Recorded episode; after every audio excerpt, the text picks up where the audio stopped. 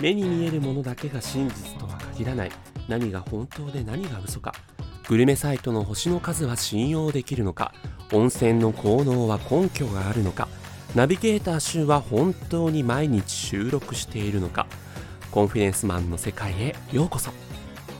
というお決まりの文句から始まるコンフィデンスマン JP を皆さんご存知でしょうか？2018年4月に月9の枠でですねフジテレビ系列で放映されていてその翌年2019年に映画化され興行収入30億となる大ヒットを飛ばしたそんな作品。今回第2弾の映画化としてコンフィデンスマン JP プリンセス編が7月23日より全国の映画館でロードショーとなります。どんなストーリーかというとコンフィデンスマン信用詐欺師の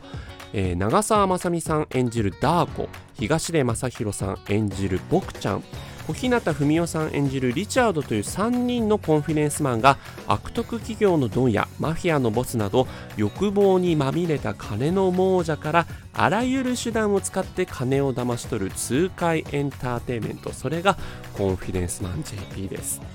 もう見どころとしてはですね長澤まさみさんの振り切れた演技とそして本当に誰が騙してて誰が騙されてるのかというのもこう分からないような最後の最後までどんでん返しがありそうなそのストーリー設定とそしてもう主役を張るようないろんなキャストがですね脇役でどんどんどんどん出てくるというその豪華キャストもすごく見どころになっています。